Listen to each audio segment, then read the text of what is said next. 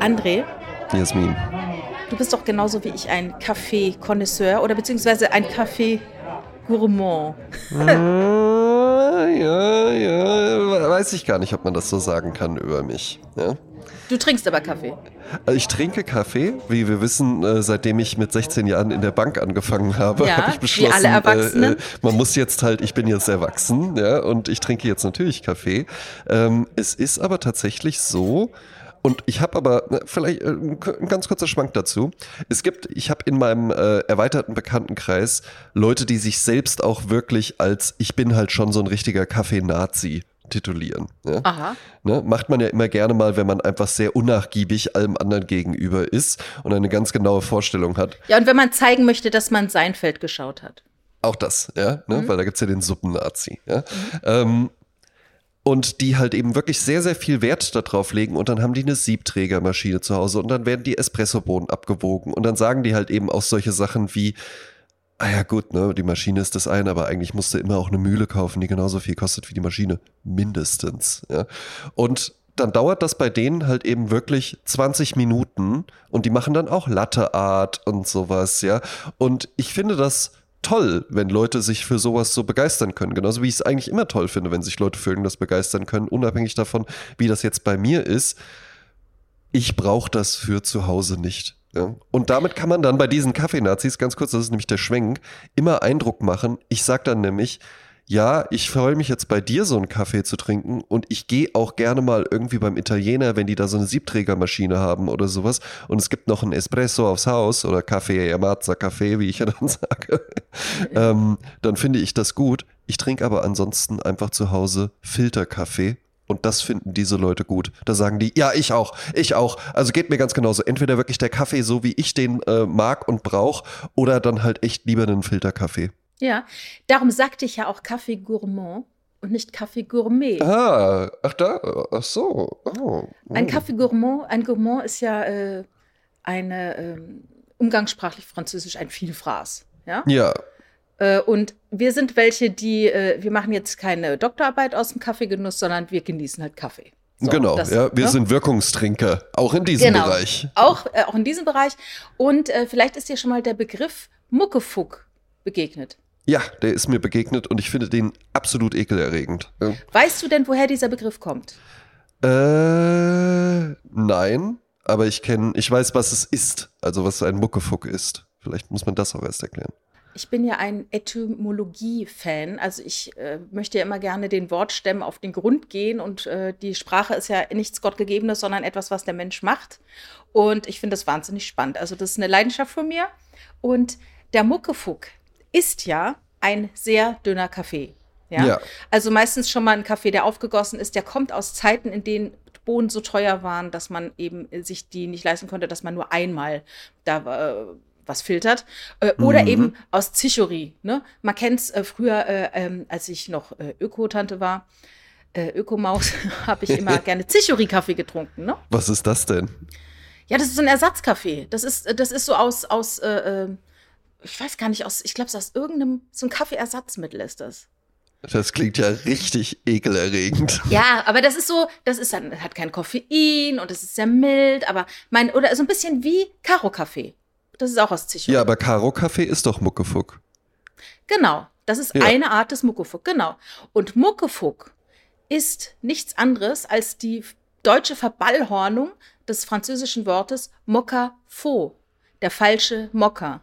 Oh, Daher kommt das. Och, aber was aber viel, viel besser klingt als Muckefuck. Ja. Und ich, also ich bin auch wirklich kurz davor, äh, äh, langfristige, äh, äh, langjährig angelegte Freundschaften abzubrechen, wenn die Leute Kaffee sagen. Ja, das finde ich auch. Äh, Äh, Finde ich so, So. ordinär und plump einfach nur. ja, ja. Oh, Und dann fällt mir gerade noch dazu ein. Kennst du den Begriff Fisimatenten? Ja, man soll keine Fisimatenten machen. Ja, und was bedeutet das? Äh, sich nicht so anstellen, würde ich sagen. Ja. Ja, also kein Blödsinn machen. Ja. Ne? Und das kommt daher, ich weiß nicht, also könnt mir auch schreiben, wenn es nicht stimmt, aber ich finde es halt äh, eine gute ähm, Begründung. Es war zu einer Zeit, als Franzosen im Rheinland waren und haben dort gezeltet und haben dann zu den Girls gesagt, Visite ma tante. Ah. Und dann haben die Mütter zu ihren Töchtern gesagt, hier, keine Fisimatenten. Ja, mach. Ja?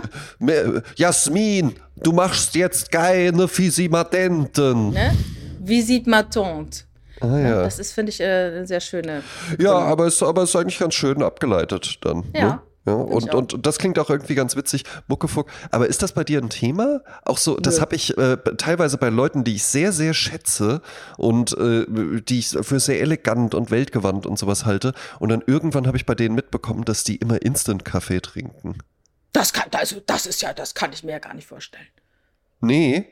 Ja, ich trinke Oder- jeden Tag Instant Ich wollte gerade sagen, ja, jetzt, wo, jetzt wo, du, so- wo, du, so- wo du es sagst, Wo du dachte ich nämlich sagst. auch, hatten wir, hatten wir das nicht, nicht auch mal? Ja, klar. Aber Ich habe alles durch. Ich habe alles durch. Und ich bin zurück bei Instant. Ja, und ist das so ein Ding, wo man dann so richtig angekommen ist einfach und sagt, nee, ich mache mir den Stress jetzt nicht mehr? Ja, ich habe tatsächlich äh, mittlerweile äh, so einen leichten Ekel vor diesen Kaffeemaschinen, wenn ich Cappuccino dann ordere, wo dann so zwei Punkte drin sind im Milchschaum. Ich kann es Mm. nicht mehr trinken. Weil das Mag so, äh, mehr. ja, also finde ich, ist auch, wir können ja ein bisschen Ranking machen. Ja. Ja. Ne? Also okay, wir beide zu Hause ist, ich finde zu Hause ist nochmal was anderes, ja. Äh, Mhm. Da kann man es machen, wie man möchte. Aber man ist draußen unterwegs, ja. Ich würde sagen, äh, Espresso aus einer guten Siebträgermaschine von jemandem, der das kann, äh, da hat jetzt niemand was dagegen, oder? Genau, genau. Ja, Mag ich auch. ne? Leckerer, kräftiger Geschmack. Ja. Dann wird es aber schon schwieriger. Ja. Also dann finde ich, wa- was, was kommt dann als nächstes? Weil also, wo ich echt auch nichts von halte, ist, wenn man irgendwie in einem Restaurant ist und dann bestellt man sich nach dem Essen noch einen Espresso und dann drücken die einfach nur auf so eine Maschine drauf und dann kommt der da halt so rausgelaufen. Dafür, und der kostet dann drei Euro oder sowas. Ja, ne? ja. Also ich bin jetzt nicht jemand, der nach dem Essen Espresso trinkt. Ich bin ja jemand, der nach 15 Uhr sowieso keinen Kaffee mehr zu sich nimmt. Und eigentlich habe ich ein Tageslimit von zwei Kaffeetassen. Zwei Äh. Kaffeetassen, das ist Zwei interessant. Kaffeetassen. Genau. Nee, also ich, nee. ich stehe ja morgens auf, dann mache ich mir erstmal einen schönen Kaffee mit einem Schüsschen äh, Milch rein. Also keine Kondensmilch oder irgendwie sowas oder keine Sahne, sondern wirklich einen Schuss äh, normale Milch. Und äh, das mache ich dann, wenn die leer ist, nochmal. Und dann ist es irgendwann 10 und dann trinke ich auch keinen Kaffee mehr. Interessant, ja. Außer Also- ich bin jetzt irgendwo wunderschön essen und die Leute sagen, ach komm, nimm mal noch einen Cappuccino. Dann kann es passieren, dass ich einen Cappuccino? Cappuccino nehme. Ja. Den trinkt man doch nicht mehr nach zwölf. Ja? ja, das wissen die Leute aber nicht, mit denen ich dann essen gehe. Dann möchte ich sie auch nicht maßregeln, weil das finde ich ja das furchtbar. stimmt wohl auch. Das mache Hab ich, nur dir, hier. Habe ich dir, äh, äh, ich arbeite ja in der internationalen Wirtschaftskanzlei und war vor kurzem in New York, äh, falls du das nicht Ah, wusstest. wow. Okay, äh, Habe nee. ich, dir da- hab ich dir da von Blank Street erzählt? Nein. Blank Street ist ein ganz, ganz interessanter Laden. Ja? Und zwar ähm, expandieren die immer weiter. Also so ein Coffeeshop, wo du halt eben Kaffee und so kleine Sachen zu essen kaufen kannst. Und äh, ich habe dann, also wir waren da dann auch einen, einen Kaffee trinken. Das lag irgendwie so auf dem Weg, wollten da jetzt gar nicht speziell hin. Das sieht so ganz normal aus.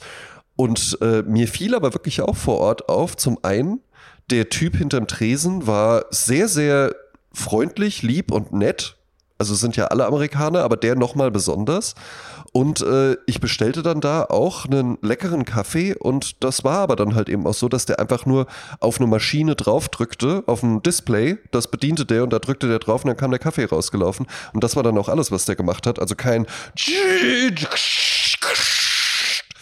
Guten Morgen an alle, die diesen Podcast zum Einschlafen benutzen. Ja.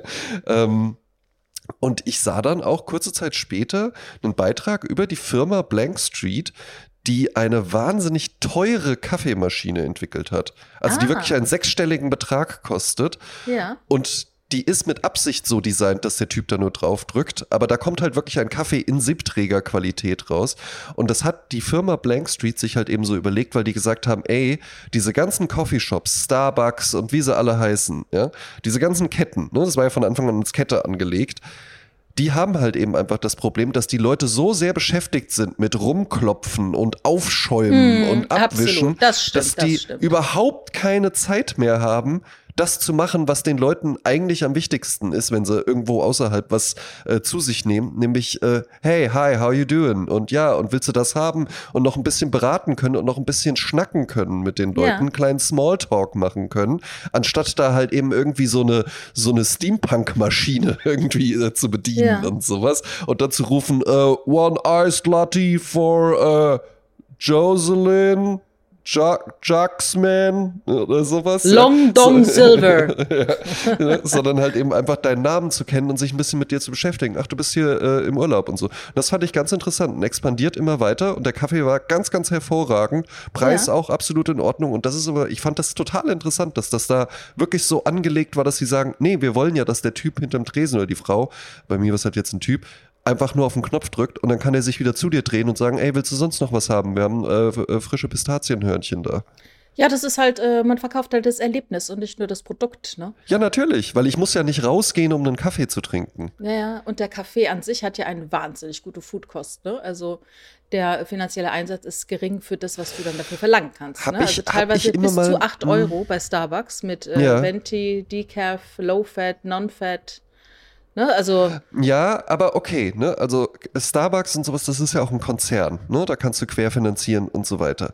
Aber ich frage mich bei Cafés schon immer mal, wie das funktioniert. Also hier im Wiesbadener Westend, wo ich wohne, da gibt's wirklich keine 100 Meter auseinander gleich zwei von diesen irgendwie so schön und nett und, und es ist auch so ein bisschen, die Stühle so sind alle unterschiedlich. Ne? So Mädchencafés, wo mhm. dann halt eben so Lauras, so zarte Lauras Wo Sarah Kay dann äh, ja, ihre Müsli Bowl essen geht. Exakt und diese Dinge gibt's da halt eben auch und da kostet dann auch irgendwie ein Flat White oder sowas vier Euro und ja, natürlich ist die Gewinnspanne hoch, aber ich denke dann aber schon so hoch auch nicht für die Mieten, ja, die da bezahlt ja, werden müssen. Ich denk dann, ne? ich denk Absolut. weil ich denke dann schon immer mal, naja, also wie viel Kaffee musst du verkaufen, dann ja. hast du ja auch wieder Angestellte, die wollen auch Gehalt haben, du musst die Miete bezahlen, du ja. musst äh, die Maschinen und so weiter und am Ende des Tages, irgendwo wohnst du ja auch. Die Leute wohnen ja nicht in einem Café in der Regel. Ja, ja, und die, die äh, veganen Zimtschnecken, die sind in der Foodkost natürlich doch deutlich höher als die. Die sind Kaffee. natürlich dann halt eben auch höher, ne? Aber und ich denke, das ist tatsächlich, weil ich eben schon Mädchenkaffee sagte, es ist ja. oftmals aber auch eine Milchmädchenrechnung. Ja. Ne? Also ich habe das in Köln öfters gesehen, da poppen halt solche Cafés auf und gehen dann wieder weg, weil irgendjemand hat die Idee, ach, das wäre doch schön, ich das kann doch so schön. tolle Schokomuffins mm. machen und dann mache ich einen Kaffee. Sagen aber was da alle, alles dahinter ne? steckt, ja, mm. was äh, an Organisation, an Überblick, an Finanzierungen, an, also das ist äh, an Personal auch natürlich. Ja, und ähm, das, das wird dann nicht so überrissen. Das ist halt eben auch eigentlich einfach gar nicht so gut ist, wenn da Leute äh, über eine Stunde mit einem Flat White sitzen Eben. und einer Zimtschnecke. Und im WLAN sind, ja das eigentlich gut ist, wenn die Leute nach einer Viertelstunde wieder weg sind. Ja? Und dann aber die nächsten schon wieder da sitzen. Ja? Das hatte ich doch mal in so einem schönen Café in der Südstadt. Da bin ich rein und wollte was frühstücken. Also erstmal war es ein Café, was sehr viel auch so shabby chic hatte, aber original mm. shabby chic, weil nach dem Motto der Oma aus dem äh, unterm Hintern weggezogen aus dem Wohnzimmer. Ja. Und das muffelte alles. Du kamst rein, die Lüftung war mm. schlecht, es muffelte. Oh. Finde ich dann eh schon eigentlich so No-Go, weil ich bin da sehr empfindlich, was sowas angeht. Nee. Ähm, empfindliche Bronchien. Und ja. dann äh, hab, wollte ich was essen und dann sagte die äh, Bedienung zu mir, äh, ja, ist, aber mh, hm, also wenn Sie frühstücken wollen, dann müsste ich jetzt aber noch die Brötchen aufbacken. Also das dauert schon mal, bis der Ofen warm ist. Also eine halbe Stunde wird es dauern. Ja. Dann habe ich gesagt, ach nee, mh, hm, dann lassen wir es. Ja. Und dann bin ich raus und dann hat sie sich wieder zu ihren Freunden gesetzt, die sie da besucht haben während der Arbeit. Und dann war mir auch klar, du darfst, wenn du so einen kleinen Laden hast, als Besitzer nie weg. Du musst da sein. Du musst ja, den ja. Laden führen. Und genau. ich sage ja immer, bei so einer Gastronomie, entweder ist Konzept King oder der Wirt oder die Wirtin sind mhm. King. Also entweder die Leute kommen zu dir, weil du so ein geiler Typ bist. Genau. Oder die Leute kommen, weil das Konzept so geil ist. Ja. Aber wenn nichts davon passt, dann kommen sie halt auch nicht. Eben, eben. Ne? Und dann, äh, wenn, wenn sie halt eben wegen dir kommen und du trotzdem auch ein bisschen Geld verdienen willst, ja, dann. Äh ist auch nicht so gut. Was machst du denn jetzt? Dann sitzen deine Freunde da und dann äh, äh sagt, sagt die äh, äh, an Sophie, sagt dann so, ah, ich glaube, ich würde auch noch so ein äh, Matcha-Latte nehmen oder so. Sagst du dann zu der, ja, du, das, der kostet aber 5 Euro oder so. Ne? Sag mal, Matcha-Latte, ist das nicht ein Riesenscam? Check ich auch nicht. Ich, ey, ja. das ist ja, als würde ich Gras, pulverisiertes Gras ja, essen. Ich gehe sogar so weit, ich check das mit dem Matcha-Tee auch einfach nicht. Ich glaube, das ich ist. Auch nicht. Du, ich krieg den auch nicht zubereitet. Also, so wie ich den zubereite. Ich habe ja so mal so ein Förmchen gehabt, auch so in diesem komischen ja, Wedel da, ne? Da, so ein Schneebesen. Damals, als noch Attila Hildmann noch der vegane äh, Hero ja, war. Eben, erinnern sich viele ja gar nicht. Äh, und der war ja auch so Matcha, Matcha, Matcha, ne? Ja, da habe ich halt äh, auch mir Matcha gekauft und dachte, ach, vielleicht ist jetzt das Ding, ne? Ich meine, ich probiere Dinge gerne aus, weil Ja. nichts schlimmer, als wenn du nach zehn Jahren feststellst, ey, scheiße, das war doch geil und ich habe es einfach verpennt, gewesen, ne? Ich habe ja. zehn Jahre lang es verpasst, ja. Ähm, aber das ist wirklich, als hättest du Gerstengras einfach ein bisschen in Wasser angerührt und erhitzt. Ja, also der Geschmack äh, lässt sich ja halt eben, ne, gibt halt Leute, die finden das bestimmt irgendwie lecker. Ich habe aber auch einfach das Gefühl, es ist ganz viel so Geschiss. Das ist ganz viel Getue und halt eben, weil es irgendwie einfach aussieht. ne? Ich wette, es gibt in Japan eine äh, 23-jährige Ausbildung zum Matcha-Tee-Zeremonienmeister und Ja. sowas, ja. Aber es ist halt irgendwie so, du kannst, du kannst es relativ einfach zubereiten. Du musst es aber zubereiten. Und das heißt, du kannst dir irgendwie so ein Ritual in deinen Alltag einbauen. Dann ist es sehr Instagrammable. Ja, wo, wo man ja halt eben auch einfach, wenn man entsprechend veranlagt ist, äh, drauf Wert legen kann, ohne dass man es fotografiert und abfilmt und ein Reel draus macht mit Morning Routine oder sowas. Aber man kann sich selbst einfach da drin gefallen, dass man dann morgens so aufsteht und dann erstmal irgendwie so einen Sonnengruß auf seinem Balkon macht und dann rührt man sich so ein Matcha an oder so. Weil ich gehe noch weiter, Jasmin. Weißt du, was ich auch gar nicht irgendwie kapiere? Hm? Dass jetzt immer und überall im Café Eis zu sehen ist. Eis? In welcher Form? Ja, Eiswürfel. Ach so, Also ja, das das, so alles verstehe so- ich. Das Ja, so verstehe ich. geeist ist. Ja, ich weiß schon auch. Die Leute wollen halt eben irgendwie, dass der nicht so, nicht so heiß und bitter ist oder sowas, ja. Nee, das Aber ist halt einfach, das sage ich dir jetzt einfach. Bei uns am, Ja. äh, äh, bei uns am. Frühstückstisch gibt es auch Eiswürfel.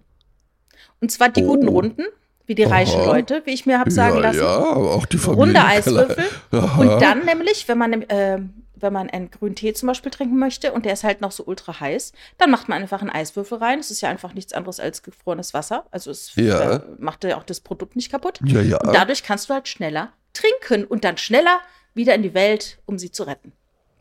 Ah, und jetzt, aber ich möchte gerne noch kurz jetzt auf die Eiswürfel am äh, kleinschen äh, Frühstückstisch zu, zu sprechen kommen. Also Ja. steht dann da so eine Schale mit Eiswürfeln? Ja, da steht erst eine kleine Schale, da ist ein Eiswürfel drin. Also die Schale ist so groß, dass der Eiswürfel reinpasst. Und wenn der nicht mehr drin ist, ist der Teebeutel drin. Weil es wird auch, obwohl wir losen Tee Ach, nutzen, das kriegt jeder so, so hingestellt wie so ein Eierbecher. ja, diejenigen, die halt einen Tee trinken. Und Wie dann hast du halt erst, elegant. äh, machst du halt äh, den Eiswürfel rein und dann machst du den Teebeutel raus. Also nicht, dass ihr jetzt denkt, äh, wir würden hier Teebeuteltee trinken, machen wir auch, ne? Aber es Ja. gibt natürlich losen Tee, muss man ja auch irgendwo rein tun. Eben. Und ne, der hängt dann ja quasi so ein bisschen über den Glasrand. Und wenn das, der, der Tee genug gezogen hat, dann legt man den halt dorthin, wo der Eiswürfel war. Findest du das schlimm, wenn Leute äh, Teebeuteltee trinken? Nee, aber das wird so abgehatet von Leuten, die in Ländern waren, in denen Tee angebaut wird. Meine Freundin hat mal so eine Teefabrik quasi besucht und Ja. die sagte mir, Jasmin, ich habe es mit eigenen Augen gesehen, die kehren halt die Blätter zusammen, der geknatschte Rest und der ist halt für die Teebeutelproduktion. Und da muss ich auch immer an Alfred Biolek denken, das war ein ganz, ganz großer Teeliebhaber und der Mhm. mochte überhaupt nicht, wenn ihm Tee serviert wird im Beutel und der fand das ganz, ganz disgusting. Und äh, daran denke ich halt immer und fühle mich immer so leicht schuldig Ja. ähm, wenn ich Teebeutel reinmache, aber eigentlich ist es auch egal. Für einen reicht's. Ne? Ist dann einfach die angenehmere Variante. Ich hatte auch immer mal so Teetrinkerphasen in meinem Leben. Also im Winter trinke ich ja auch immer noch ganz gerne dann irgendwie mal so ein Earl Grey mit ne, einem Schuss Milch drin. Hm. Äh, aber ich hatte auch mal so Phasen, wo ich dann wirklich ganz viel aus so grünen Tee, da hatte ich auch so richtig viel Varianz und sowas, auch alles lose. Bei Tee, Gschwender habe ich den gekauft, ja. Und äh, und ja, ja, so äh, äh, Fata-Tee, der dann so äh, erst blau und dann grün wurde und sowas, ja. Ei, ei, ganz ei. interessante, ja, ja, ganz interessante Sachen. Ich habe ja auch, und das finde ich äh, sehr, sehr schön, das hat mir meine Partnerin mal zum Geburtstag geschenkt, so eine gusseiserne Teekanne hier. Ja, ein bisschen. Kennst du die? Die dann so Ja, ja. leicht so, so äh, äh, Gusseisen und dann haben die halt eben so, dann ist es so, so punktiertes äh, Metall und sowas. Die sieht sehr, Ja. sehr elegant aus. Ähm, und da freue ich mich immer, wenn ich die dann auch benutze, weil ich finde, das ist dann halt auch genau das, was ich eben auch mit dem Matcha sagte. Das sind dann halt eben so Rituale, die man sich in seinen Alltag einbauen kann. Und wenn man dann noch so veranlagt ist wie ich, macht man das halt eben auch, dass man sich das dann so von außen beobachtet und sich denkt, das sieht jetzt sehr elegant aus mit diesem Derek Rose Morgenmantel und dieser gusseisernen Teekanne. Ja, ne, ja. Äh, Es sind schon ein sehr eleganter Herr geworden. Ja, Ja. Äh, ich möchte dir noch gerne erzählen, wo ich am Dienstagabend war. ja bitte. Ich hatte doch im Dezember, glaube ich, hat mir meine Freundin Bettina aus Dresden erzählt, dass sie äh, bei Macbeth war. Oder nee, Ja. bei Hamlet. Bei Hamlet. Ich, ich verwechsel Mhm. das immer. Irgendwie komisch, ne? Beides von Shakespeare, beides angeblich Staatsmänner und beides großartige Theaterstücke, die wohl existieren. Äh, in Dresden am Schauspiel und auch in Ja. Düsseldorf als Pendant. Interessanterweise, und da habe ich ja seit äh, Januar Karten und ich war jetzt erstmal in Dorian und habe dort Christian Friedl in einer Sonntagnachmittagvorstellung gesehen, was sehr interessant war, habe ich auch erzählt. Ja. Und jetzt war Dienstagabend angesetzt Hamlet. Dreieinhalb Stunden Hamlet. Und ähm, Inga und ich waren verabredet äh, für 18 Uhr. Und wir haben uns getroffen am Dreischeibenhaus. Das ist quasi äh, der große Platz vor dem Schauspiel, der neu umgebaut wurde, wie sie mir erzählte. toll aussieht. Ja? So Ja. wie das Dreischeibenhaus auch ganz toll aussieht. Ja, und jetzt ist auch schön begrünt alles und da sind so Mhm. komische äh, Metallteile. Also sagte die Inga, die fahren halt rechts und links rum. Das sind quasi die Rasensprenger, weil das ist quasi ein Haus aus Gras sozusagen. Und Ja. es hat ein Pendant, nämlich auch eine Pyramide, die auch zu einem Teil, also eine komplette Seite ist aus Gras. Und da saßen wir, haben mal Sushi gegessen. Und es hat gewindet, wie du es dir nicht vorstellen kannst. Ja, ja, ja. Also- es ist sehr windig in Deutschland. Ja, aber genau dort an dieser Stelle. Und das ist aber städtebaulich so gewollt, sagte die Inga. Weil es nämlich normalerweise würde man sagen, man, das ist ja furchtbar. Hier pfeift ja der Wind. Das ist wie am Kölner Dom, wenn man da Richtung äh, des römisch-germanischen Museum läuft oder so. Da gibt es so Ecken, die winden so krass, ne? Aber sie sagte, der Städtebau hat sich das genauso überlegt, weil so kommt Wind in die Stadt. Du musst den Wind abfangen und in, durch solche Schneisen kann, kann er dann äh, in die Stadt einfallen. Ach Und ja. direkt vor dem Schauspiel in äh, Düsseldorf ist auch noch so wie eine Empore, wo das Publikum sitzen kann und unten äh, agieren dann die Schauspieler an der frischen Luft. Und dann haben wir uns hingesetzt und Eis gegessen, aber das war so windig. Ich dachte, wenn hier jemand Theater spielt, also ganz schön windig. Ja, eben. Ne? Da fliegt dann noch das, die Eiskugel auf die Bühne. Ja, ja. Und da waren auch ganz viele Skater und so, ne? Also das ist halt wie in Köln ist, glaube ich, mittlerweile verboten auf dem äh, mittlerweile seit 15 Jahren verboten auf dem Domvorplatz äh, zu skaten. Ach, Nun echt? denn. Ja, ja. Naja, gut. So, und jetzt waren wir halt im Schauspiel bei Hamlet. Mhm. Es wurde Hamlet gespielt und zwar in der Rolle des Hamlet war Christian Friedel. Ja. Das ist der junge Schauspieler, über den wir schon mal gesprochen haben, der mir in der letzten Rolle sehr viel erwachsener schien, viel älter schien. Und diesmal spielte er ja den Prinzen von Dänemark, den Sohn Ja. des ermordeten Vaters. Mhm. Und das wurde aufgezogen wie ein Tribute to my father, Hamlet. Rechts und links Riesenplakate mit einem Typen drauf, der aussieht wie Logan Roy von Succession. Mhm. Ja. Ähm, der es aber nicht ist, ein anderer Schauspieler. Aber das war so dieses, äh, dieses Feeling halt, so von wegen des große, äh, alles Ja, ja, der überbordende. Übervater. Die, ja, der Ja, Übervater. der ne? Rechts, Patriarch. links, genau. Rechts, äh, rechts zwei Bilder von ihm, links zwei, also überlebensgroß. Und in der Mitte siehst du sowas wie ein Theater mit so drei äh, Logen. Und unten geht die Bühne auf und da ist die Band. Woods of Burnham, das heißt ja diese, so heißt ja die Band von Christian Friedel, die er tatsächlich hat. ja. Und dann ging das los. Also oben links in dieser Loge begann dann ein Schauspieler zu sprechen und hat dann äh, Oh. uns begrüßt, hat gewunken dem Publikum, so als wären, wären wir halt Teil der, der Show sozusagen. ja, die vierte Wand durchbrechen, das Genau. liebt das Publikum. Natürlich, ja? natürlich. Sensationell, dieser Kevin Spacey in House of Cards. Ja? Ja, genau, stimmt, er machte das auch. Es begann dann Christian Friedel mit seiner Band zu spielen und dann fühlte ich mich teilweise wie bei so einem, ah, wie heißen diese, das gibt doch so eine Band Silverchair oder irgendwie so Gothic, Black, so verzweifelte Männer in ihren 30ern, die so, ah, so, so solche äh, Gesänge machen. Ja. Und sowas spielte er dann halt, ne? Und das war halt interessant, weil auf der einen Seite, er war unten, der Sohn, der erzählte, es geht ja in äh, Hamlet ganz viel über die inneren Verzweiflungen des äh, Sohnes, Ja. ne? Und so. Mhm. Und der auch den Verdacht hat, dass der Onkel den Vater umgebracht hat, um die Mutter äh, zu kriegen. Eben. Und die sitzen auch oben in der Loge und gucken auch bei diesem Konzert zu, bei diesem Tribute to my father Hamlet. Und ähm, dann haben sie aber dann so bestimmte Kniffe, das ist ganz geil. Dann geht dann so ein Vorhang oben zu bei dieser Loge, nach dem Motto, wir wollen hier mal unter uns sprechen. Und dann Ja. zack, geht eine Kamera an, die filmt quasi das Innere und projiziert es von außen auf den Vorhang drauf. Toll, Und- oder? Ja, das ist, als würdest du durch ein Schlüsselloch gucken, ne? Ja. Oder dann laufen die halt da hinten dran, hinter diesem, hinter der Kulisse rum. Äh, eine Kamera läuft mit. So ein bisschen äh, äh, Follow Me Around, äh, sodass ja. du also siehst, was hinter der Kulisse abgeht. Also das war sehr, äh, sehr spannend. Es wurde dann unfassbar laut. Inge hatte mir schon so, so Ohrendinger mitgegeben, damit man äh, sich die Ohren zumachen kann, weil sie sagte, sie wurde gewarnt. Aber ich war ja auch schon auf so vielen Punkkonzerten, musste ich feststellen. Äh, Eben, äh, die hast du dann auch einfach ihr so, ihr so gegeben und gesagt, fuck. hier, komm. Ja. ja, dann war es halt so irre, dass dieser Christian Friedel der wirkte dann auf einmal sehr jung, sehr vulnerabel, sehr, äh, ja, sehr authentisch. Und er hat diese Texte von Shakespeare gesprochen, als wären sie ihm gerade jetzt aus dem Mund gefallen. Als wäre es sein Ding und jeder andere Schauspieler, jede andere Schauspielerin, außer die Ophelia, die war auch gut, ist so abgekackt gegenüber ihm. Das war so ein großer Gap, dass du gedacht hast, was ist das denn?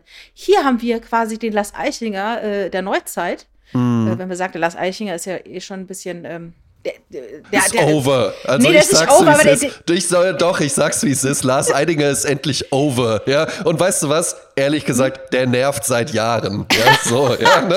Jetzt wissen es alle. Dieses affige Getue mit dem DJ äh, rumgehampel und sowas, ja, einfach nur noch unangenehm. Von mir aus war das mal ein guter Schauspieler. Irgendwann war es dann aber auch einfach nur noch, ich bin nackt und dann reibe ich mich mit meinen Exkrementen ein und dabei sage ich den Text. So, jetzt habe ich es gesagt. Ja. Und ich weiß, dass ganz viele so denken, aber dass das keiner ausspricht. Ja, ja ich äh, habe kürzlich gesehen, dass Lars Eidinger in Köln in der Südstadt war, in einem Kino und hat dort eine wie sagt man, eine Doku über sich äh, anmoderiert. Ja, er war quasi ja. präsent.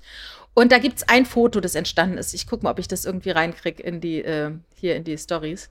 Das ist so irre. Du musst dir vorstellen, es ist ein Treppenaufgang. Das Foto ist von unten äh, mhm. aufgenommen.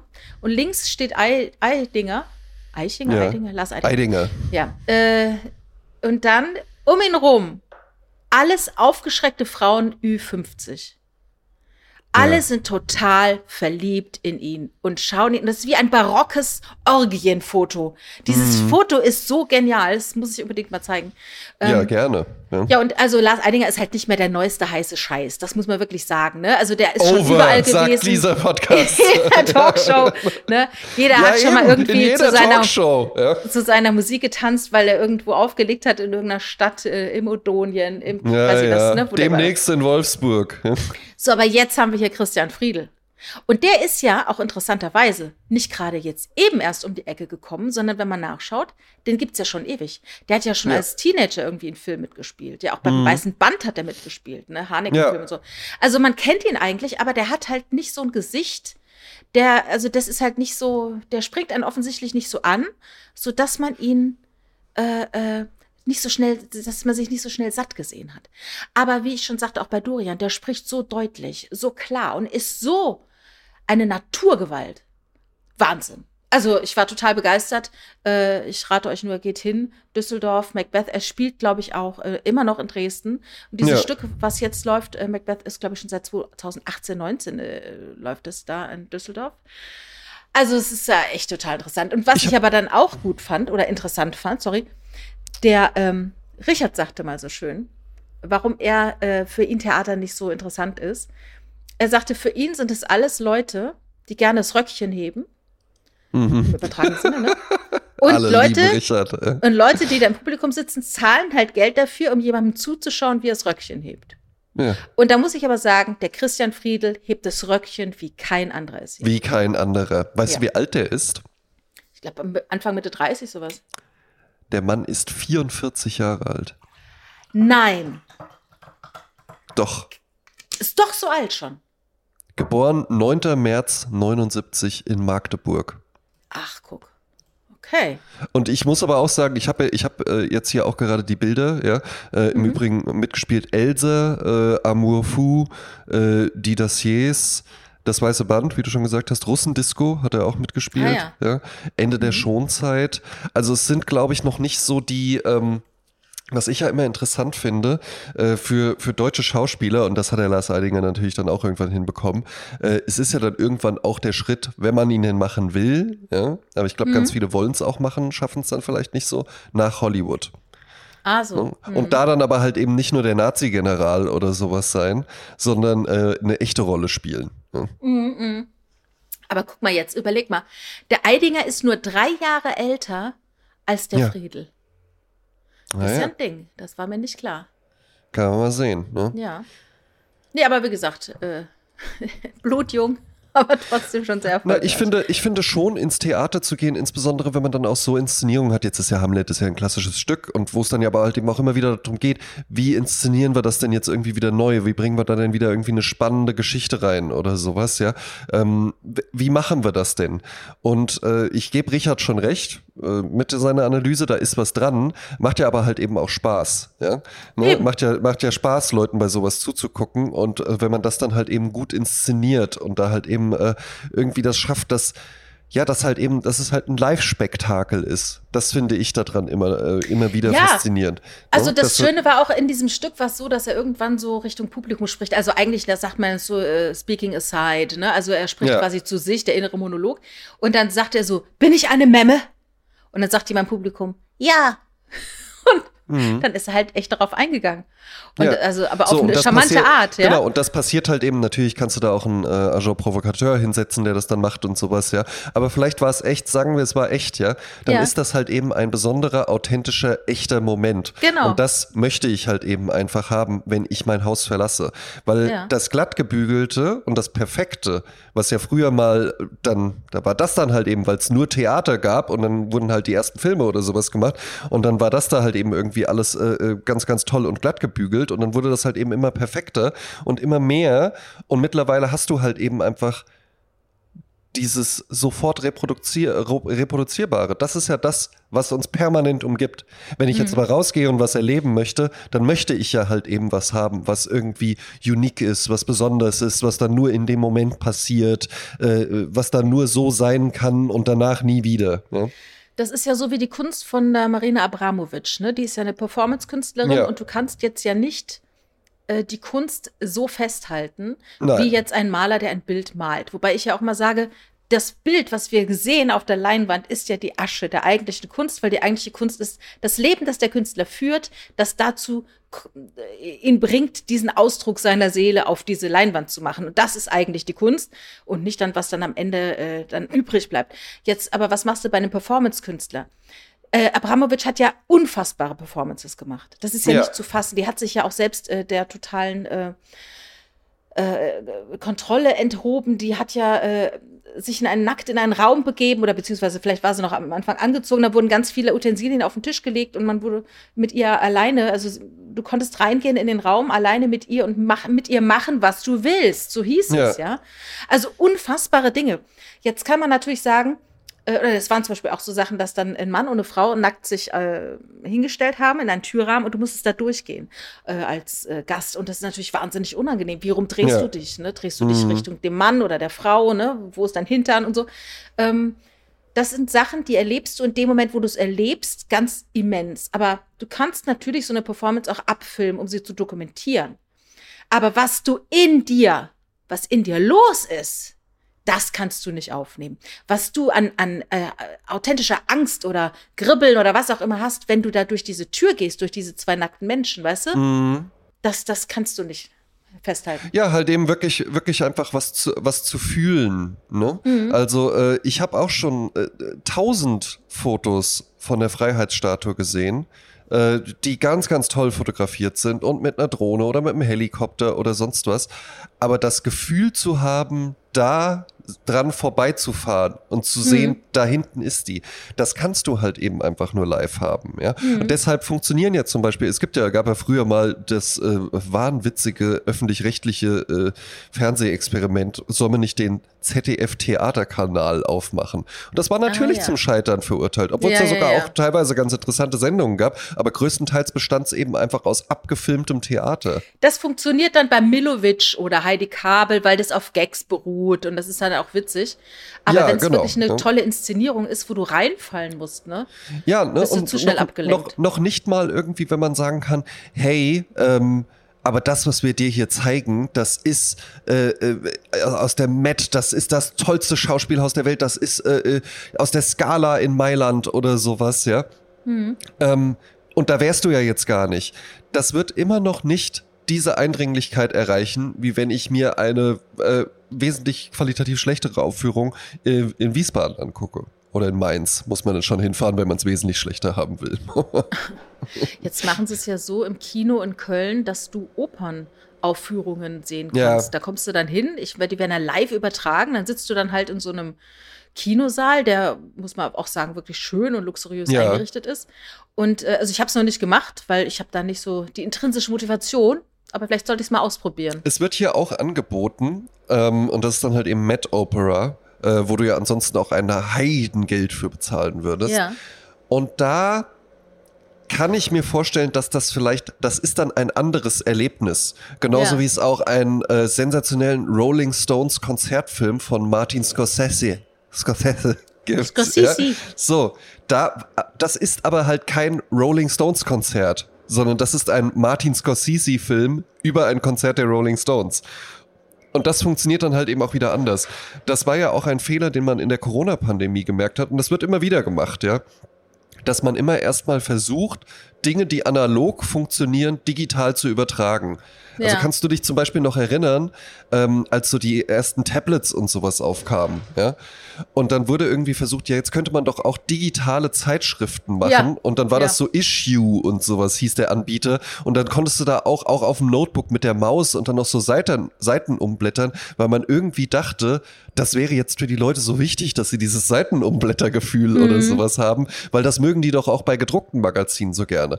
Nein, das muss aber gar nicht sein, weil das ist jetzt ein digitales Magazin und das muss man anders denken als ein analoges Magazin. Ja, und das ist halt die Problematik, dass du Dinge oftmals nicht äh, neu denken kannst. Also das kann nicht jeder. Ne? Und nämlich ja. genau dieses Teil. Ähm, das geht mit dem Journalismus genauso. Der Journalismus für analoge Zeitungen funktioniert anders als der äh, digital. Da gibt es ganz andere Möglichkeiten, die musst du aber erstmal ausschöpfen. Und früher war es halt so, dass die digitale Abteilung der Zeitschriften halt als, äh, ach, das von wegen, ach Gott, das, das machen wir auch noch mit oder das macht der Karl-Heinz, ja? Ja. Äh, die haben überhaupt nicht gerafft, was da für ein Potenzial dahinter steckt. Mhm. Und hatten auch Angst, dass ihnen natürlich das die Zahlen oder die Preise abgreift, was ja auch so ist. Machen wir uns nicht Natürlich, vor, ne? ja, die natürlich. Haben mehr verdient. Aber wie gesagt, ich finde es immer interessant, dass die Leute dann immer denken, ah ja, dann machen wir das jetzt so und verraffen, dass es was komplett Neues ist. Und Eben. da sind dann halt Vordenker wichtig, die da out of the box denken können. Ich hatte äh, hier die Woche äh, sehr, sehr angeregte Diskussionen. Äh, äh, zum einen mit meinem Freund äh, Michael Narko, liebe Grüße an dieser Stelle, und mit meiner sehr sympathischen Werkstudentin aus meinem Team, Philippa heißt sie. Und wie man an, der, an dem Wort Werkstudentin hört, arbeitet sie jetzt nicht Vollzeit bei uns, sondern ähm, äh, also ich arbeite ja in der internationalen Wirtschaftskanzlei, muss man vielleicht noch dazu sagen. Mhm. Ja. Und äh, sie studiert eben noch, äh, sie hat es mir auch mal gesagt, ich vergesse es immer, weil das mittlerweile, mittlerweile studiert ja keiner mehr einfach nur BWL, sondern es ist dann immer irgendwie so mindestens acht Wörter oder sowas. Ja, und meistens ja. Englische. Exakt, ja. Ich glaube, Applied Science, äh, irgendwas, äh, Philippa, sieh's mir bitte nach, ja. Und äh, die stellt, äh, postete auf LinkedIn und da kamen wir dann eben auch ins Gespräch drüber, ähm, ein Uni-Projekt, was sie äh, gemacht hatte. Und zwar war das eine Werbekampagne, die aussieht wie so eine klassische dir sofort auf LinkedIn oder irgendwo als Banner oder sowas oder bei Instagram begegnende Kampagne, Mensch, äh, helle Lichtstimmung, lächelt dich an und unten drunter ging es dann irgendwie darum, äh, äh, komm jetzt in das Steuerberaterteam oder sowas, ja, also eine mhm. Employer Branding Kampagne. Äh, nichts herausragendes, Besonderes oder sowas. Wirklich so eine richtige klassische Standardkampagne. Das Besondere an der Kampagne war aber, diese Menschen, die wir da sehen, die existieren nicht. Das ist auch keine Stockfotografie, dafür wurde kein Fotoshooting gemacht, sondern diese Menschen wurden mittels KI Mhm. Midjourney heißt die KI, mhm. die sie dafür benutzt haben. Äh, lief auch übrigens letzte Woche, äh, letzte Woche, lief auch letztes Jahr auf der Biennale. Da war ein ganzes Zimmer tapeziert mit genau solchen Gesichtern. Ja, ne? und die sehen ja halt eben, also es ist alles immer sehr attraktiv, ja? ähm, ne? so, eine, so eine authentische Hässlichkeit irgendwie äh, hinzubekommen oder so. Äh, gibt's ja, gibt ja auch Agenturen, die tatsächlich so auf äh, edgy Models oder ugly äh, People oder sowas äh, spezialisiert sind. Das hast du da nicht. Es sieht alles immer sehr, sehr perfekt aus, aber absolut authentisch. Ja? Und was ich spannend daran fand, war, äh, die Lizenz für Midjourney, um das nutzen zu können, äh, hat die, äh, die Gruppe, die diese Kampagne eben entworfen hat als Uni-Projekt, 35 Euro gekostet. Mhm. Dann haben die mit Canva, das ist sozusagen eine ja. abgespeckte Adobe Creative Suite, mit der du aber halt eben auch Druckprodukte und sowas erzeugen kannst. Mhm. Äh, das kostet, glaube ich, 5 Euro im Monat oder sowas, ja. Und äh, damit haben die die Grafikelemente gemacht. Und das ist vom Output her nicht zu unterscheiden von äh, so einer klassischen Kampagne, die eine Werbeagentur irgendeinem mittelständischen Unternehmen das sagt, wir müssen jetzt mal hier auf uns aufmerksam machen am Standort äh, Frankfurt oder sowas, wir brauchen jetzt mal eine Plakatkampagne oder so, so und so stellen wir uns das vor und dann wird das konzipiert und dann wird das fotografiert mit Buyouts und Druck und allem, bist du bei 15.000 bis 20.000 Euro. Und das kostet mhm. jetzt 40 Euro im Monat. Ja? Damit kannst du ja noch weitere Kampagnen machen. Ja, aber da musst du auch das, äh, das Brain dazu haben, oder? Eben. Und das fand ich eben auch interessant. Da habe ich dann auch mit den beiden drüber gesprochen. Es gibt ja jetzt viele Leute, die da auch Sorge haben, ja, und denken, oh, macht das jetzt meinen Job überflüssig oder sowas. Das wird es auch bestimmt hier und da, wird das einige Jobs überflüssig machen, genauso wie es ja halt eben auch früher einfach bei jeder Zeitung Leute gab, die Sportberichte geschrieben haben die dann halt eben wirklich einfach sich das Spiel angeguckt haben und dann geschrieben haben, nach einem Pass von Giovanni Elber in der äh, 46. Minute äh, äh, fiel dann das 2 zu 1. Ja? Hm. Und das wird schon seit Jahren einfach von äh, äh Textmaschinen erstellt, weil es ja komplett unnötig ist, dass das jemand, das, da ist ja keine menschliche Komponente irgendwie ja, mit ja, drin. Ja. Ne? Die menschliche Komponente beim und ehrlich gesagt auch bei diesen Kampagnen früher, da war auch keine menschliche Komponente drin. Das sind Fließbandkampagnen. Das ist ja keine Idee. Äh, Menschen helle Lichtstimmung lächeln einen an und dann steht ja, irgendwie ja. drunter, werden sie Steuerberater oder sowas. Ja, das ist ja jetzt nichts, wo man sagen würde, oh gut, dass wir hier die Profis haben oder so, ja. sondern das ging ja früher halt eben einfach nur, weil auf der anderen Seite Leute waren, die entweder gesagt haben, ich habe viel zu viel zu tun, um das selbst zu machen, oder ich habe ja gar nicht so eine Kamera oder so ein äh, Macintosh, mit dem man dann irgendwie da noch so einen, so einen transparenten Balken machen kann und dann da werden sie Steuerberater draufschreiben kann. Ja. Ja. Was es jetzt aber ja immer noch braucht, ist eine Philippa, die clever genug ist, zu sagen, welchen Prompt gebe ich denn da ein? Was soll denn die Maschine machen? Ja? Mhm. Und das werden halt eben einfach die Jobs in der Zukunft sein. Und ich sprach dann auch mit einem anderen Kollegen darüber, der viel so äh, PR und sowas macht, ja, und der meinte dann auch so, ja, äh, spannende Kampagne. Machst du dir eigentlich Sorgen um deinen Job? Und die Frage könnte ich, dich, könnte ich dir ja auch stellen, Jasmin. Weil mhm. es gibt ja durchaus schon auch äh, die Möglichkeit, dass es noch alles, man sieht es dann und dann sind irgendwie zu viele Finger und sonst was, aber Bewegtbildinhalte mittels äh, künstlicher Intelligenz erstellen zu lassen, ähm, diese Möglichkeiten gibt es ja und das wird ja auf jeden Fall auch kommen. Ja. Hm. Machst du dir da Sorgen? Nö. So.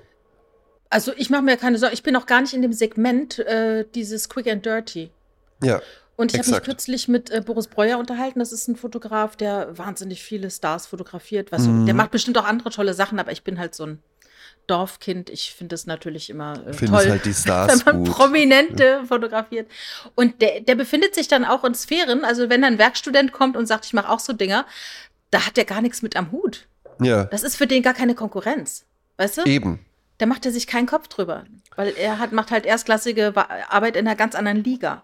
Ne? Ja, und vor allen Dingen, finde ich, muss man immer mal unterscheiden. Also äh, ist, bei meiner Arbeit gibt es Dinge, die du siehst. Ja? Ne? Du mhm. siehst äh, Ergebnisse meiner Arbeit, zum Beispiel, weil ich ja auch äh, Anzeigen immer noch Texte für die Kanzlei. Ja? Ah, ja. Und mhm. dann äh, hier, wir brauchen eine Anzeige für das und das Team, äh, das und das soll die Aussage sein. Und dann äh, schreibe ich die und lasse die layouten und dann liegen da halt eben Anzeigen und dann sucht man sich eine aus und dann wird die abgedruckt. Das ist die Arbeit, die du wirklich siehst. Theoretisch könnte man das vermutlich auch irgendwie äh, mit ChatGPT oder schreib mir mal ein paar Headlines zum Thema Arbeitsrecht, die sollen die und die äh, Sachen betonen und sowas. Das könnte man dadurch auch machen, ja. Das ist aber nur äh, der, der kleinste, sichtbarste Teil meiner Arbeit. Und das würde ich nämlich bei euch auch vermuten. Das vermute ich bei ganz, ganz vielen Berufen, dass das, was, am, e, was man am Ende sieht, eigentlich gar nicht wirklich das Produkt ist, was man verkauft oder wofür man bezahlt wird. Ich werde nicht dafür bezahlt, dass am Ende da eine Anzeige ist. Das könnte irgendwer auch machen. Ähm, wenn ich es halt nicht geschrieben habe, wären ja meine Ergebnisse gar nicht da. Meine Hauptarbeit ist eigentlich, mit den Menschen zu reden und mit denen irgendwie darauf zu kommen, was wollen wir denn überhaupt? In hm. welche Richtung soll das Ganze denn überhaupt gehen? Und das ist etwas, was eine Maschine niemals können wird. Außer du bist dann derjenige, der die Maschine bedient und derjenige, der die Anzeige haben will, wenn man bei diesem anfassbaren Beispiel bleiben möchte. Ja. Ich finde sowieso erstaunlich, äh, wenn diese ganzen Neuerungen jetzt äh, aufpoppen, ne? KI mhm. und äh, Canva und ne, alle so Hilfsmittel, die man für den Alltag hat. Du erinnerst dich äh, nicht, als die Waschmaschine eingeführt wurde, ne? Oder die Spülmaschine. Ich erinnere mich nicht. Ja. Ne? Dann dachte man ja auch, ja mein Gott, was macht die Frau jetzt den ganzen Tag? Die hat ja ohne Ende Zeit. Ne? Eben. Ich meine, natürlich, man hat auch mehr Zeit, aber man füllt es ja wieder mit anderen Dingen. Und dann dazu kommt noch, ich finde es erstaunlich, ich bin ja jetzt lange genug schon auf diesem Planeten. Ja. Und ich muss dir sagen, in meinem Alltag, wenn ich die Straße entlang laufe und die Autos fahren vorbei und ich unterhalte mich mit Leuten, da hat sich seit den 80er Jahren gar nicht so viel verändert. Und natürlich ist die Gesellschaft eine andere geworden und wir haben Modernisierung und Digitalisierung und äh, die Berufe haben sich geändert und so weiter. Aber so dieses, also wir, läuft, wir fahren immer noch nicht auf Hoverboards, Hoverboards rum oder äh, ne? äh, Nee, wir haben jetzt halt diese, Mond. wir haben jetzt halt diese, diese E-Scooter, ja, ähm, äh, was man ja wirklich als eine der größten äh, Innovationen im Straßenverkehr irgendwie sehen könnte in den letzten Jahren. Hm. Aber ähm, auch das wird sich dann wahrscheinlich halt eben noch weiterentwickeln. Das ist äh, schön, was du sagst, weil das ist ja Ne, man hat ja dann immer so, jetzt sitzen alle nur noch in der Bahn und gucken auf ihre Smartphones und sowas, ja. Ja, als ob irgendwie, äh, weiß ich nicht, 1983 die Leute so, hallo, äh, äh, junge Frau, äh, na, wo fahren Sie denn jetzt hin? Und ja, vielleicht haben wir ja jetzt einen inspirierenden Plausch. Nee, da hast du halt Zeitung gelesen oder einfach gelang gelangweilt aus dem Fenster rausgeguckt. Da war halt das Fenster das Smartphone. Ja. Ja, ja. Also ja, ähm, natürlich, jetzt im Zug können wir sagen, es gibt jetzt Großraumabteile, früher gab es nur Abteile. Da hat man dann doch schon zu sechs da gesessen und musste sich so ein bisschen unterhalten, weil es sonst es noch halt wie ein Aufzug war. ist. Ja. Aber Ja, es ist dann halt ein Aufzuggespräch, genau. Ja, ja, eben. Äh, aber ich will sagen, also man tut sich da immer so einen rein und oh mein Gott, wie wird es nur sein in zehn Jahren, 20 Jahren? Äh, aber meine Erfahrung zeigt mir, so viel tut sich dann doch nicht. Also man sollte keine Angst davor haben. Äh, Nein, es braucht man wirklich, nicht. Äh, Ja. Es passiert nicht so viel. passiert und- nicht so viel. Es ist immer noch dieses alte Ding, wie gesagt, eine Tür geht zu, eine Tür geht auf. Wenn du das Gefühl hast, dass dein Job wegfällt wegen äh, Digitalisierung und, und sowas, dann tun sich wieder neue Möglichkeiten auf. Eben. Also wir können ja nicht alle hier auf der Strecke bleiben, das geht nicht. Das wird Nein. nicht passieren. Mit Sicherheit nicht. Ja. Ich habe noch eine, ähm, ich habe mir noch damals die Liste, kannst du dich erinnern, Verhaltensregeln für die Zeiten, äh, Ja. für die Jetztzeit, ne? Da habe ich die ja alle mal so rauskopiert, die ich interessant fand. Mhm. Und da würde ich gerne hin und wieder mal einen einstreuen. Ja, machen wir noch einen. Ne? Ja? Also Dann muss ich nämlich auch bald los, ja. Ja, also äh, eine, eine Regel, eine Verhaltensregel der heutigen Zeit sollte sein, aber ich finde, das gilt auch schon von den 70ern. Sprechen Sie nicht über einen Film, wenn Sie das Kino verlassen. Mhm. Sie wissen nie, wer Sie vielleicht über die große Wendung schwärmen oder die übertriebene Leistung eines Spielers schwenken hört. Das ist jetzt ein bisschen aus dem Englischen übersetzt, ne? Ja. Ab einem bestimmten Punkt müssen die Leute akzeptieren, dass sie Spoiler für den Film hören werden, aber nicht drei Minuten bevor sie ihn sehen. Ja, das Ja. stimmt wohl. Hm. Ähm, mach, ja, weiß ich nicht. Nee, keine Ahnung. Also ich gehe ich habe schon das raus. bestimmt schon gemacht. Ich spreche dann aber eher halt erstmal, also wenn ich direkt aus dem Kino rausgehe, dann geht's eher so darum, wirklich, wie, wie hat in Gänze, da rede ich noch nicht über Handlungsdetails.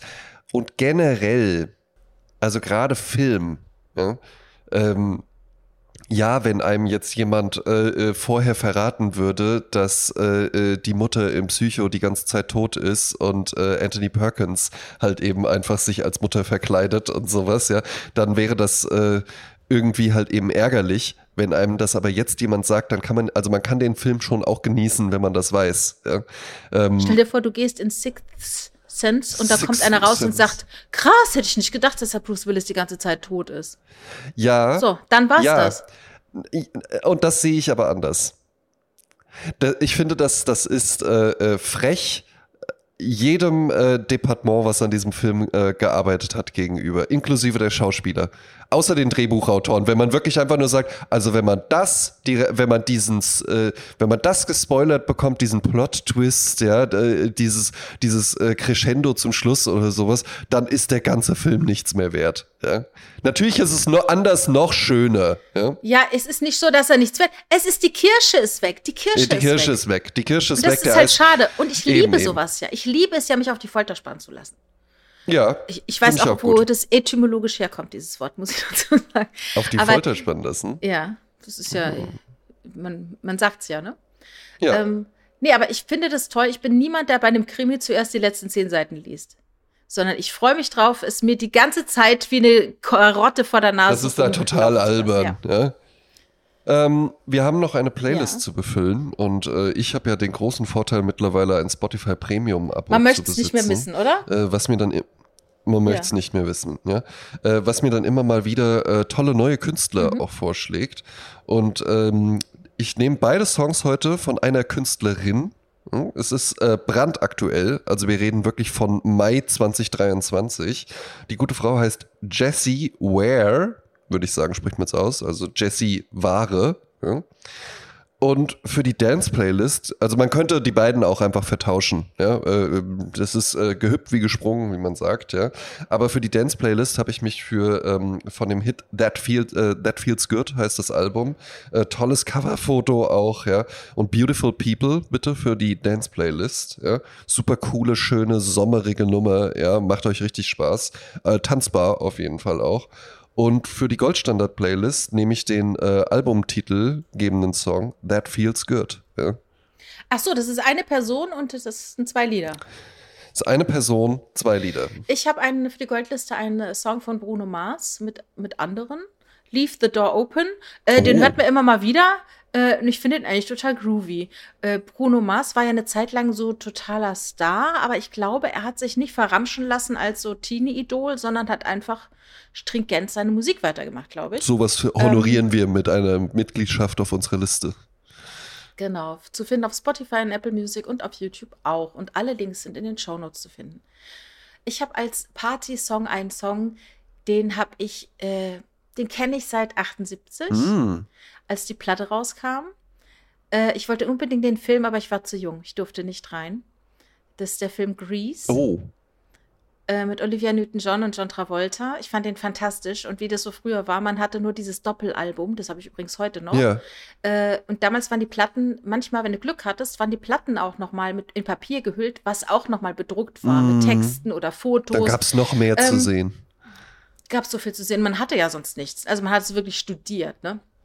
Das Lied, das ich gewählt habe, das heißt Grease und ist auch der Theme-Song dieses Albums. Mhm.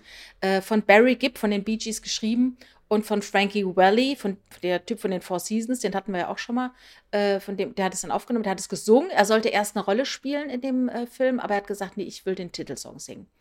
Äh, dieses Stück, also dieser Film beruht auf ein Bühnenstück namens Grease aus dem Jahre 71 und es geht um den Greaser Lebensstil.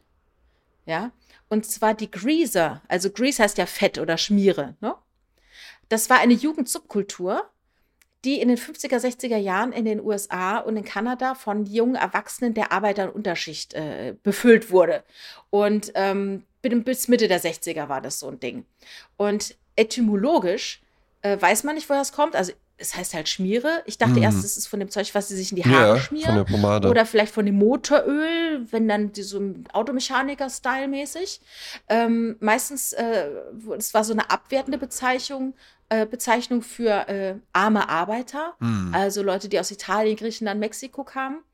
Und Greaseball war eine Verunglüpfung äh, Menschen, die aus äh, Italien oder Griechenland kamen. Ah ja. Und dann haben die sich das halt, die haben das dann halt geowned und haben sich dann halt dann Greaser Greasers. genannt. Und äh, ja, und zwar auch eine Zeit lang tatsächlich eine Referenz für Automechaniker. Auf jeden Fall in diesem äh, äh, Film geht es halt um die Liebe Romeo und Julia im Greaser-Milieu.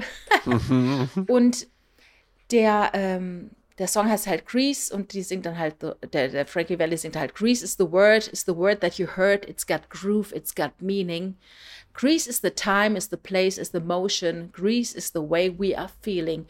Und ich hatte damals, las ich, früher in der Brigitte, in der Frauenzeitschrift gab es doch immer die kleine Brigitte, das war so ein Doppelseite. Ja. Ne? Hier ist eine kleine Maus versteckt, wo findet sie? Und sowas gab es auch für die Hör zu. Eine Jugendzeitschrift für die, von der Hör zu und die hieß Siehste. Und ich war ein Riesenfan der Sieste. Da gab es ein Poster von Live Garrett, Christy McNichol und die habe ich mir alle an mein Bett, also an die Wand von meinem Bett gehangen und ich war ein riesen Sieste-Fan und da war halt auch dieser Grease ähm, Sehnsucht nach diesem Film, der Musik, ne?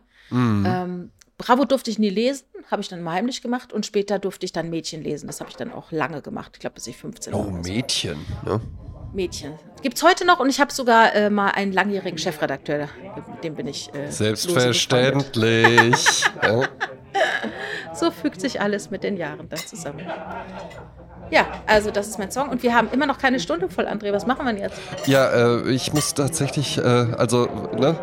Ein, ein, ein, Großteil meines Berufslebens besteht ja halt eben aus dem, was wir jetzt hier auch gerade machen. Und dann am Ende ja. zu sagen so, ja, sorry, ich muss jetzt leider den nächsten Call. Alles klar, gut. In diesem Sinne, ja, einfach jetzt noch ein Cappuccino, aber bitte einen ohne zwei Punkte auf dem Milchschaum. Ne? Danke.